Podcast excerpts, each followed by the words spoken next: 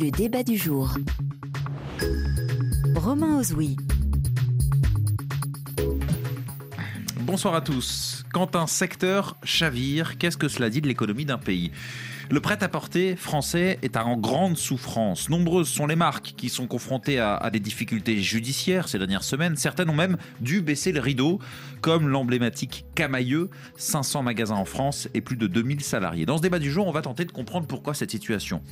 Est-ce que le, le prêt-à-porter français est voué à disparaître? C'est notre question.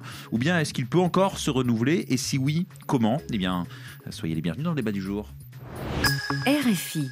Et pour répondre à ces questions, nos trois invités à mes côtés en studio, d'abord Julia Faure, bonsoir. Bonsoir. Vous êtes cofondatrice de la marque Loom, présidente de l'association En mode climat. Face à vous, Yann Rivoalan, bonsoir. Bonsoir. Président de la Fédération du prêt-à-porter féminin, fondateur de l'organisme de formation Everywhere Anytime. Notre troisième invité est en ligne avec nous. Bonsoir, Johan Petiot. Bonsoir. Délégué général de l'Alliance du commerce et qui regroupe des, grands magasins et des enseignes de, l'habillement et de la chaussure. Merci à vous trois d'avoir accepté l'invitation du débat du jour sur, euh, sur RFI. Je vais commencer par une, une émunération qui, qui donne, je pense, la mesure de la situation. Euh, mai 2022, Pimki déclare chercher un nouvel acquéreur. Septembre 2022, Camailleux ferme, je le disais, plus de 2000 salariés licenciés. Euh, l'hécatombe a continué en ce début d'année 2023. 20 février 2023, euh, San Marina, le chausseur, placé en, redressement judiciaire. Deux jours plus tôt, les Galeries Lafayette qui avaient demandé au tribunal de commerce euh, d'être placé sous sauvegarde. Enfin, je termine, le 1er mars, Gap France, l'enseigne, placée en redressement judiciaire, 360 salariés concernés. Yann Rivoalan, qu'est-ce qui se passe? Comment expliquer cette hécatombe, cette situation? Et pourquoi elle intervient maintenant? Alors, il y a un choc, évidemment, à travers toutes les enseignes et toutes les marques que vous avez pu citer. Il y a aussi euh, une forme, euh, un côté inéductable, on va dire, puisque toutes ces marques étaient en difficulté aussi depuis des années. Et donc, je pense qu'on va revenir avec Julia et avec Johan sur l'ensemble des difficultés qui euh, tombent sur le secteur de la mode et du prêt-à-porter depuis maintenant plus d'une vingtaine d'années et qui font que maintenant, après le Covid, après la crise de l'inflation, après les problématiques de logistique, on a désormais bah, des sociétés qui sont en grave souffrance et pour certaines qui tombent. Hmm. Et je pense qu'on pourra aussi célébrer toutes les sociétés qui marchent bien, justement, et qui ont su aussi ces 20 dernières années se transformer, et qui désormais, justement, dans le secteur de la mode, arrivent à s'internationaliser, arrivent à se digitaliser, et arrivent à créer des collections aussi qui plaisent encore à, leurs nombreux clients. Donc les origines euh, du mal, vous dites, euh, datent finalement d'il y a plusieurs années, mais pourquoi tout intervient à quelques mois, quelques semaines même d'écart? On a des phénomènes qui sont euh, macroéconomiques. Quand je parle par exemple des problèmes de logistique, on a des marques qui ont pu être livrées avec des semaines, voire des mois de retard de par les confinements qu'on a pu voir en Chine. Donc c'est aussi des mois de vente qui n'ont pas pu s'effectuer. On a une hausse de l'inflation avec des arbitrages dans la consommation qui font que les consommateurs ont moins acheté de ces marques et parfois sur quelques pourcentages de baisse, eh bien, on franchit justement le seuil de la rentabilité et ces marques qui ont été soutenues activement pendant des années, parfois par des gens aussi euh, plus ou moins consciencieux. Je pense que quand on reprend le cas de Camailleux, euh, c'est le maître mot en fait euh, qu'on pourrait prendre. on pourrait prendre d'autres expressions, je pense même aussi, font que malheureusement ces sociétés tombent maintenant. Hmm. Yoann Petiot, le chiffre d'affaires du secteur en 2022 a été en recul de 4% par rapport à 2019. Pardon, mais 4% par rapport à l'hécatombe que j'évoquais, ça paraît pas important. Comment expliquer ce décalage? Alors déjà, moins 4% en effet, vous l'avez dit, sur 2022. Voyons le verre euh, à moitié plein. C'était beaucoup mieux que ce que nous avions fait en 2020 et en 2021 en pleine période euh, sanitaire. Euh, et donc, on voit bien quand même que cet épisode extrêmement difficile de deux années s'est refermé l'année dernière. Mais comme l'a dit très bien Yann, on a, fermé une crise sanitaire pour ouvrir une parenthèse de crise économique avec de nouvelles difficultés pour les entreprises, des hausses de coûts extrêmement euh, importantes sur le transport, sur la matière première, euh, les salaires, les loyers aussi, peut-être qu'on y reviendra, parce que c'est un poids de charge extrêmement important dans le modèle économique. Et donc ce, ce moins 4%, il est mieux que ce qu'on a fait en 2020 et 2021, mais c'est quand même moins 4 qui s'inscrit dans une tendance très longue de diminution de chiffre d'affaires, puisque euh, si on regarde les chiffres de l'Institut français de la mode, par exemple, c'est depuis 2008, nous avons un marché de l'habillement pour les enseignes traditionnelles qui sont en diminution.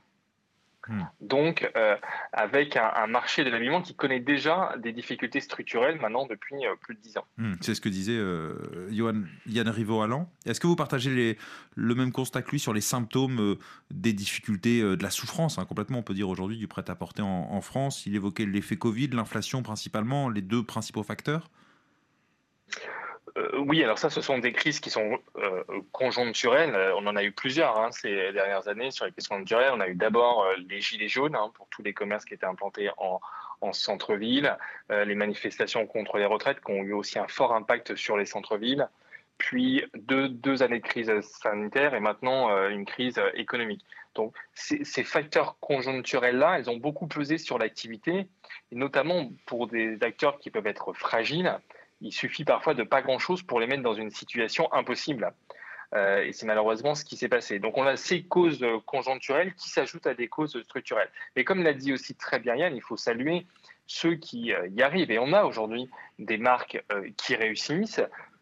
Mais quand même, ce sont souvent des marques qui réussissent, qui sont nées sur Internet, qui sont très fortes à l'international et plutôt sur un positionnement prix premium. Hmm on voit que ce qui souffre aujourd'hui, là où on a un problème de modèle économique, ce sont souvent euh, des marques de milieu de gamme positionnées en centre-ville ou en centres commerciaux. Et c'est très important à dire parce que le modèle économique de ces marques-là est très différent d'un modèle économique d'une marque digitale ou même d'une marque euh, euh, d'entrée de gamme avec des volumes importants et positionnée plutôt en périphérie. Mmh. On a aujourd'hui une difficulté sur des marques qui sont sur un du milieu de gamme, implantés souvent dans des centres commerciaux et des niveaux de loyer extrêmement élevés. Ça, ça pèse sur le modèle économique et la pérennité économique d'un magasin et plus largement d'une entreprise. Mais est-ce que c'est pas, et on posera la question évidemment euh, dans ce débat, est-ce que c'est pas un modèle euh, historique qui est en train d'être mis en cause parce que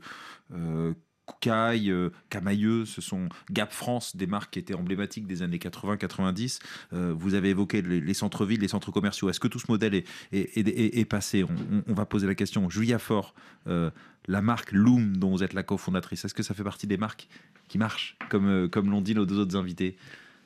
On fait partie des marques qui marchent, mais euh, enfin, on est minuscule. On hmm. n'est pas du tout représentatif du secteur. Et les marques éthiques vont aussi euh, très mal. Elles souffrent beaucoup. Alors d'abord, on peut présenter Loom. Euh, la mission évoquée sur le site internet. On est une marque de vêtements persuadée que pour rendre l'industrie textile moins polluante, eh ben, il faut produire moins de vêtements. Ça, c'est révolutionnaire c'est révolutionnaire, mais euh, ça n'a jamais autant, été autant d'actualité. Je vais rebondir sur. Euh, euh, je partage en partie le constat de, Yann et d'Yohan, mmh. mais j'ai l'impression qu'il il manque. Enfin, on rate l'éléphant au milieu de la pièce.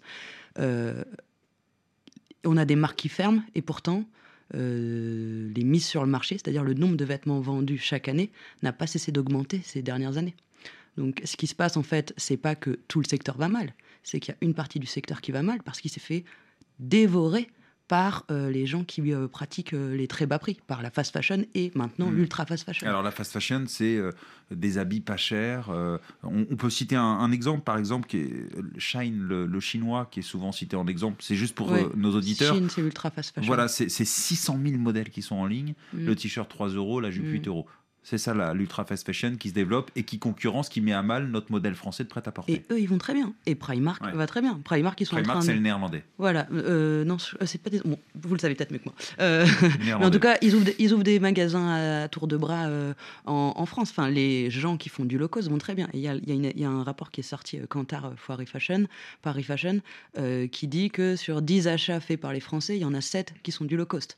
Donc, certes, il y a une conjoncture, il y, a des, il y a des crises qui ont pu donner des coups de grâce à des enseignes euh, milieu de gamme. Mais ce qui se passe surtout, c'est qu'on a un système qui est en train de se polariser, qui est en train d'être complètement happé par la fast fashion et un petit peu par le luxe. Mais tout ce qui est euh, réussite des marques euh, de marketing ou de, réussite, individuelle n'est pas symptomatique de l'état du marché. Ce que je veux dire, c'est qu'il n'y a pas, il n'est pas en train d'avoir un marché qui fait émerger, qui élimine le milieu de gamme et qui favorise les marketing et la fast fashion, par exemple. Non, la fast fashion est en train de tout manger. Il y a le luxe qui est en train de sortir aussi son épingle du jeu, mais cette fast fashion, est en train de détruire euh, une énorme partie des marques, euh, des marques françaises. Et pour une raison simple, c'est parce que le marché favorise la fast fashion.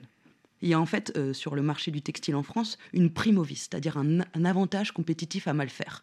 Plus vous produisez dans des pays qui sont euh, moins disants socialement, économiquement, moins ça vous coûte cher, donc plus vous pouvez faire du low cost. Et actuellement, c'est le low cost qui marche. Donc si on n'a pas euh, l'État qui intervient pour réguler ce marché, l'hécatombe va continuer et on se retrouvera avec bah, plus de marques françaises ou alors une poignée et l'essentiel de notre marché qui est assuré par des marques vraiment douteuses éthiquement. Alors, euh, Johan Petiot, euh, vous souhaitez réagir à ce que vient de dire Julia Force. C'est un plaidoyer intéressant. Et après, j'aimerais que vous parliez de Loom. Allez-y, Johan Petiot. Oui, euh, en, quelques mots pour réagir. Je ne suis pas du tout le, défenseur de l'ultra fast fashion, il y a encore moins de, de, shine. Mais quand on parle de low cost ou d'entrée de gamme, il est quand même tiré, enfin notre marché est tiré par le consommateur. Euh, et le consommateur aujourd'hui, on voit une consommation, c'est vrai dans notre marché, mais c'est vrai dans l'ensemble des marchés, où il y a une bipolarisation euh, de la consommation, avec d'un côté euh, de plus en plus de personnes qui ont des pouvoirs d'achat contraints, et donc qui vont vers de l'entrée de gamme, que ce soit sur le vêtement, mais que ce soit aussi sur leurs autres produits de consommation, tels que l'alimentaire d'ailleurs. Hein. Et de l'autre côté, une partie de la population plus faible qui a euh, des moyens et qui en a toujours davantage et qui va vers du premium, euh, euh, voire du luxe. Et c'est vrai qu'on a et que cette bipolarisation de la consommation fait que ce qui marche le mieux aujourd'hui dans le secteur, c'est l'entrée de gamme et, et le luxe. Hmm. Mais rappelons-nous quand même que le marché est tiré par le consommateur. C'est n'est pas les marques qui tirent leur propre marché. Et qui va vers l'éco-responsable? C'est une niche. C'est une minorité. Julia Fort. C'est une minorité et c'est surtout une minorité qui est elle aussi en train de. Enfin, quand on, quand on a moins d'argent, c'est là-dessus qu'on va couper en premier. On le voit par exemple dans l'alimentaire. C'est le bio là qui souffre. Le bio est en fort recul par rapport à, euh, sur les achats euh, alimentaires. Et c'est la même chose qui se passe pour les marketing. Ah. 8, Français sur 10 qui prévoient de réduire leurs dépenses d'habillement en 2023. Ça, c'est un sondage récent. Et donc, euh, c'est quoi le modèle de Loom? Euh, bah, C'est de, des vêtements euh, de bonne qualité, euh, au bon prix, produits éthiquement. Des vêtements dans lesquels vous pouvez avoir confiance. Et ce qui fait notre particularité, c'est qu'on pense que c'est important d'encourager les gens à garder leurs vêtements le plus longtemps possible, à ne pas racheter des choses dont ils n'ont pas besoin. Donc on peut vendre du textile, mais pour vendre mieux, il faut vendre moins, en fait, c'est ça? Oui, je pense. Parce qu'aujourd'hui, il y a une c'est aussi un des problèmes. Et ce vous, dites, vous le dites avec l'ultra fast fashion, c'est qu'il y a de plus en plus de, de, produits, de plus en plus de, d'articles qui sont, qui, sont, qui sont mis en vente. Oui, qui a une incitation à consommer. Et c'est assez intéressant parce que je rebondis sur ce qui a été dit sur ben, finalement, euh, les gens achètent euh, des vêtements euh, low cost parce que parce qu'ils ont moins d'argent. En fait, si on regarde euh, les courbes, le budget des Français euh, sur les vêtements, il n'a pas tellement évolué. Enfin, on dépense le même budget, c'est juste qu'on achète deux fois plus de vêtements parce que c'est à peu près euh, comme ça qu'ont évolué les prix. Et il y a un reportage intéressant qui est passé sur LCP où il suivait justement une dame qui avait pas beaucoup de pouvoir d'achat et qui va chez Primark et qui se rend compte qu'à la fin, elle a dépensé plus que ce qu'elle avait prévu parce que c'est tellement pas cher, il y a tellement des incitations à consommer partout dans ce magasin qu'elle se retrouve à dépenser plus que son budget. Mais, Donc, ce discours de dire ah les marques low cost c'est vraiment bien pour le pouvoir d'achat, dans les faits, ces marques low cost, elles créent de la pauvreté parce que quand il y a euh, quand il y a euh, Camailleux qui ferme, quand il y a San Marina qui ferme et tout, c'est euh, ben des impôts qui sont plus perçus par l'État français, c'est des emplois qui disparaissent. c'est quand il y a des, quand vous vendez des chaussures à 6 euros comme le fait Primark, c'est des emplois de cordonniers qui disparaissent. Mm. Donc en fait, ces marques qui se prétendent, en tout cas qui se positionnent comme les sauveurs de, des, des plus précaires, ce sont elles qui créent cette pauvreté en France. Et l'enjeu écologique ne pèse pas parce qu'il est au cœur de ça aussi, c'est l'éléphant au milieu de la pièce. 10% des émissions de gaz à effet de serre, le, textile, c'est énorme. entre 2 et 10%.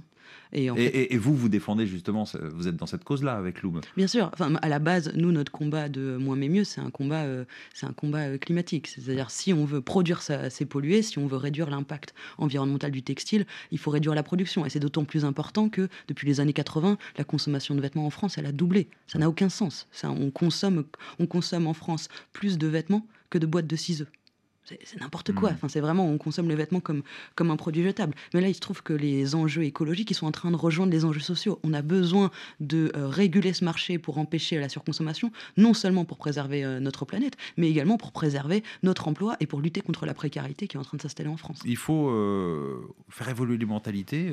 Alors, il y a le biais économique, on va en parler. Johan, il y a le Hollande. pour sauver le prêt-à-porter français aujourd'hui? Alors, prêt-à-porter français, de toute façon, il change aussi au regard de la transition numérique. Je prends par exemple l'acteur Vinted. Donc, c'est la seconde main. C'est la seconde main. Euh, avec cette appli, on peut euh, échanger, revendre en fait des produits facilement. Euh, c'est l'acteur qui a fait, c'est le troisième acteur qui a fait le plus de transactions au dernier trimestre de l'année dernière. on a un acteur où les ados et toutes les personnes qui le souhaitent vont échanger, vendre, revendre leurs produits.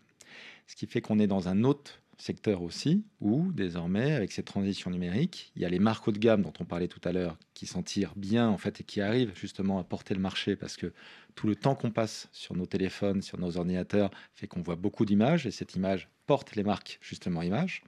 L'autre côté, comme le disait tout à l'heure aussi Julia, il y a ce prix en fait qu'on voit partout et qu'on voit encore plus facilement avec Internet. Donc on a encore plus la tentation de vouloir acheter justement des produits qui ne sont pas chers. Et on a des biais cognitifs. On perd la raison justement à ce moment-là. Elle aussi, elle le dit très bien. On rentre dans une boutique, on en achète trop. Et on peut le voir aussi très bien sur Chine. Quand on arrive sur le site, le site de Chine, on a l'impression euh, d'être dans un moment en fait où euh, comme à la fête foraine, ça clignote dans tous les sens, on voit des prix qui baissent, il y a du jeu en fait un peu partout, et on perd la raison. On ne comprend pas qu'on ne peut pas acheter une robe au prix justement d'un croissant. Ça ce n'est pas possible en fait derrière. Et tous ces phénomènes, tous ces sites, etc., font qu'en effet, on rentre dans une forme de pauvreté à ce moment-là, parce qu'on surconsomme, et cette surconsommation, euh, bah, non seulement c'est une hécatombe en termes d'emploi, comme on le voit, hein, c'est sans doute autour de 10 000 emplois en fait au moins qui vont être détruits, mais en plus, derrière, c'est une hécatombe climatique, puisque tous ces vêtements finissent à la fin sur les plages du Ghana en train de polluer la planète. Donc on doit évidemment euh, stopper des acteurs comme Chine qui entraînent justement ce type d'action. On doit, c'est vous qui doit On doit, c'est-à-dire on peut voir comment par exemple euh, des acteurs comme Wish, on peut être interdit il y a plus de deux ans parce qu'on a vu que les produits étaient dangereux. Et donc je pense que de par les conditions en fait de fabrication de Chine, on doit aussi examiner la qualité des produits de, qui nous sont euh, envoyés de façon à pouvoir voir aussi s'il y a une certaine forme de dangerosité.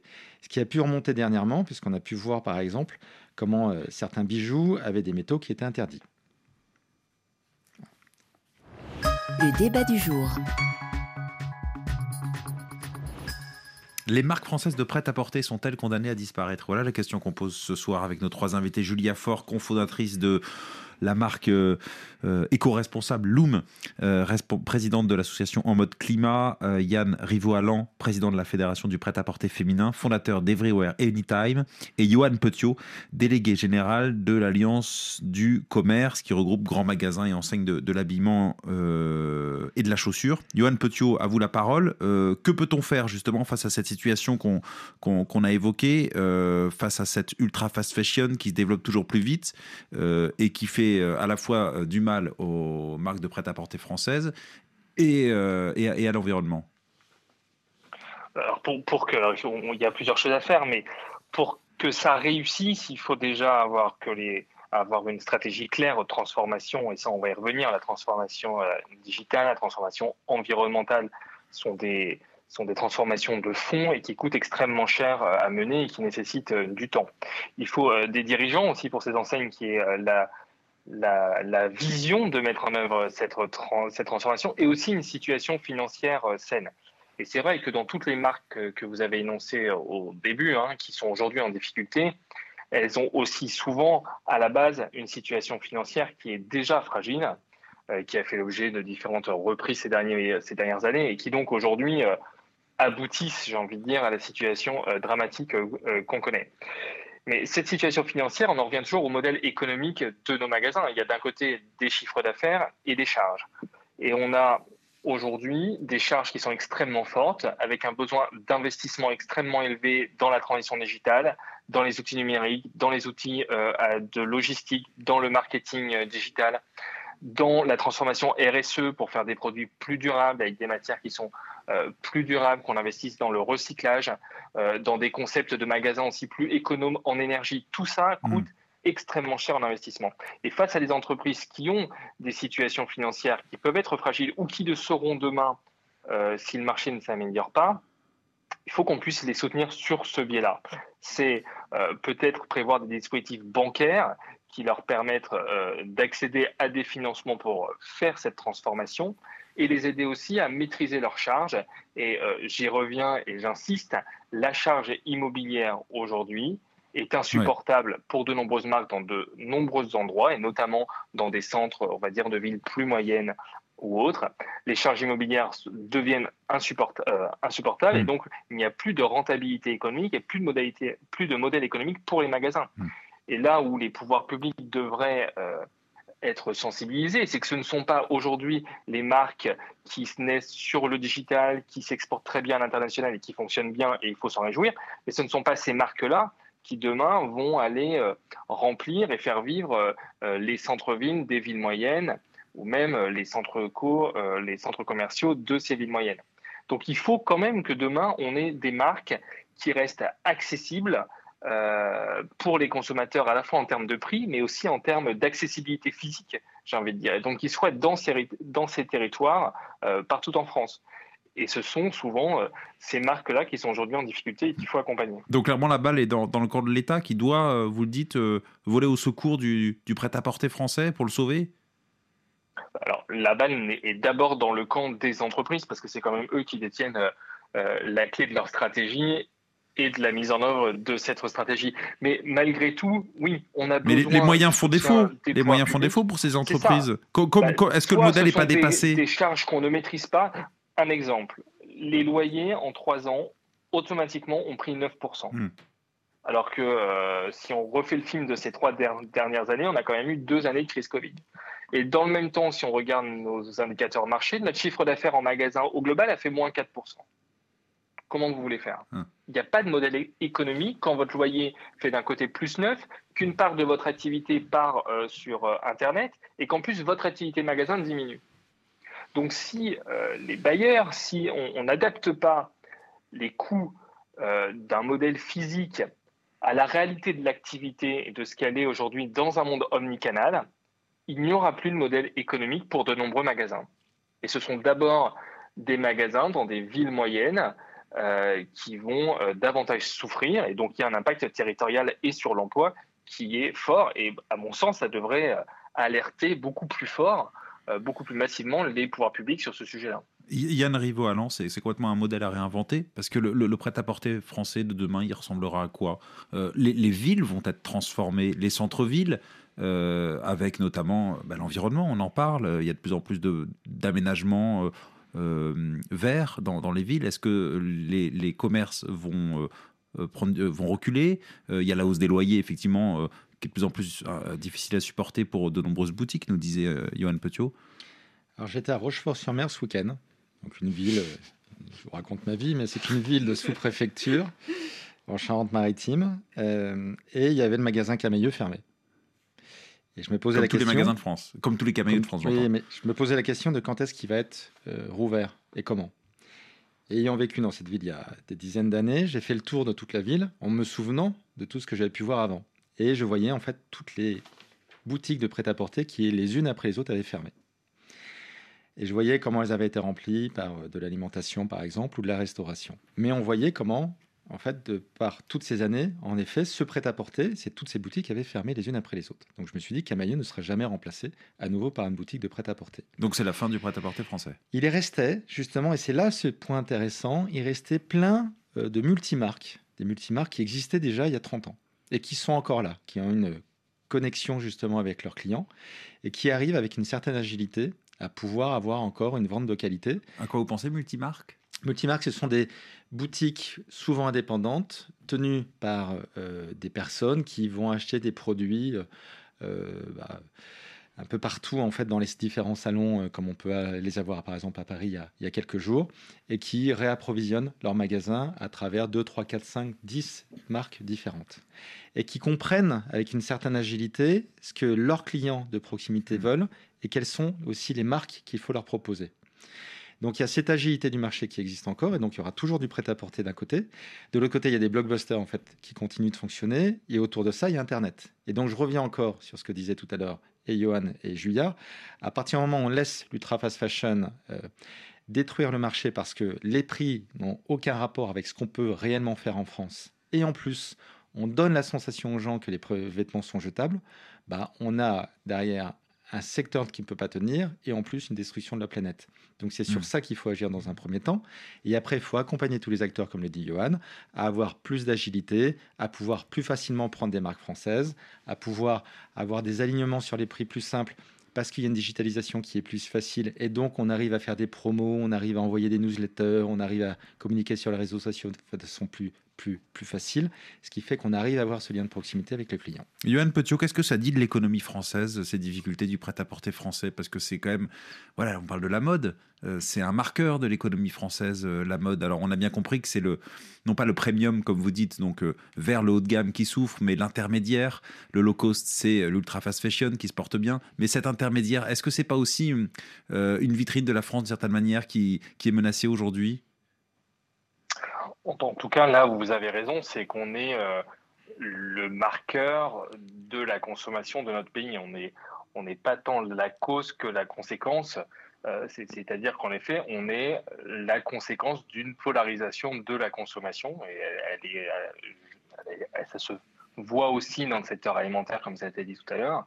On a, et c'était très très bien expliqué par Jérôme Fourquet dans son dernier ouvrage, on a une, consommation qui se polarise autour d'un low cost, euh, avec des prix bas, pour des raisons euh, qui, ne nous appartiennent pas, mais pour des raisons de coût global et, euh, vers du premium et, du luxe. Donc, plus on va aller vers cette polarisation-là, et plus en effet, ceux qui seront sur du milieu de gamme, qui n'auront pas de spécificité, qui n'apporteront pas de valeur à leur marque ou à leurs produits, qui ne seront pas euh, différenciants par de la désirabilité, dans ce cas-là, elles iront demain vers des difficultés. Mais euh, donner de la valeur à sa marque, donner du, du désirable, ça veut dire derrière un produit euh, plus travaillé, donc euh, hmm. travailler sur son offre, donc des investissements sur le produit ou des investissements aussi marketing, sur les réseaux sociaux, sur la présence et sur l'image, comme le disait tout à l'heure Yann. Donc il faut avoir une situation financière qui vous permette hmm. de faire ces investissements pour ne pas rester au milieu du guet dans un milieu de gamme qui, souffre et qui est un peu victime de cette bipolarisation de la consommation. Julia Fort, est-ce que vous êtes optimiste pour l'avenir, pour votre marque Loom, ou, comme pour les boutiques, par exemple, multimarques dont parlait euh, Yann Rivo-Allan, qui ne sont pas euh, justement de l'ultra fast fashion? Est-ce que ce sont des éléments positifs, tout ça? En fait, euh, je pense que ma marque, ça va aller. et, mais en fait, c'est tellement plus grave que ça. Enfin, au-delà des boutiques, bien sûr que c'est une catastrophe d'emploi, mais derrière, c'est vraiment une catastrophe écologique qu'on ne freine pas. Enfin, vraiment, c'est, on a toutes les raisons de la Terre de freiner cette ultra fast fashion. Parce qu'on pourra en faire ponctuellement ce que propose euh, euh Johan de, subventionner euh, les marques intermédiaires pour qu'elles se mettent à jour, etc. Elles se feront quand même détruire à la fin par l'ultra fast fashion parce qu'elle vendra toujours un peu moins cher. Elle sera toujours un peu meilleure. Et je peux vous dire qu'ils sont bons, euh, les gens de l'ultra fast fashion. Ils ont une excellence opérationnelle que c'est illusoire de vouloir rattraper. Mais on ne peut pas les interdire on peut les réguler en fait. Hmm. On peut les réguler. On peut dire non, euh, des vêtements qui sont euh, produits par des esclaves ouïghours, ça ne rentre pas sur le marché. Des vêtements qui sont tellement pas chers que ça décourage complètement la, réparation, ça ne rentre pas sur le marché. Des pratiques commerciales qui consistent à, à mettre sur le marché 1000 nouvelles références par jour, ce n'est pas, ce n'est pas permis. Ou alors c'est pénalisé en fait, on a le droit. Enfin, ça, fait, ça, fait pas. Il y a même plein de, fenêtres réglementaires qui permettent de faire ça. Il y a l'éco-taxe que payent toutes les entreprises de la mode. Il y a aussi l'affichage environnemental qui vient bientôt être généralisé sur tous les vêtements euh, de France. Tout ça, c'est des fenêtres réglementaires où on a l'opportunité de pénaliser les pratiques de l'ultra fast fashion. Et pour l'instant, ce n'est pas fait. Donc non, je ne suis pas optimiste parce que pour l'instant, rien ne s'oppose à la fast fashion. Mais est-ce que vous croyez en, l'évolution des mentalités? Parce qu'il y a cette conscience écologique qui émerge de plus en plus J'en suis persuadée et je crois qu'il y a quand même quelque chose euh, qui se passe pour, euh, pour que le fait que mes, deux collègues euh, présidents de fédération soient tous les deux inquiets euh, de l'omniprésence de Chine et appellent tous les deux à une régulation de cette marque, c'est quand même un changement culturel assez fort par rapport rien qu'à six mois où c'était pas c'était pas le discours en tout cas au sein du secteur de la mode. Donc il y a mm. quelque chose qui est en train de changer et je suis sûre que dans six mois avec Yann et Johan, on sera d'accord sur on se mettra d'accord sur quelle forme de régulation il faut pour empêcher la fast fashion et l'ultra fast fashion de détruire notre emploi et notre planète. Et on a bien compris que l'enjeu, c'est cette régulation pour limiter euh, l'ultra fast fashion qui menace clairement aujourd'hui le, prêt-à-porter français. Merci beaucoup à vous trois pour ce euh, débat du jour. Julia Faure, cofondatrice de la marque Loom, présidente de l'association En Mode Climat. Yann Rivo-Allan, président de la Fédération du prêt-à-porter féminin, fondateur d'Everywhere Anytime. Et Johan Petiot, délégué général de l'Alliance du commerce. Merci à Florence Ponce à la préparation de ce débat. Jean-Philippe Thury à sa réalisation et merci à la documentation de RFI. Restez à l'écoute de la radio mondiale.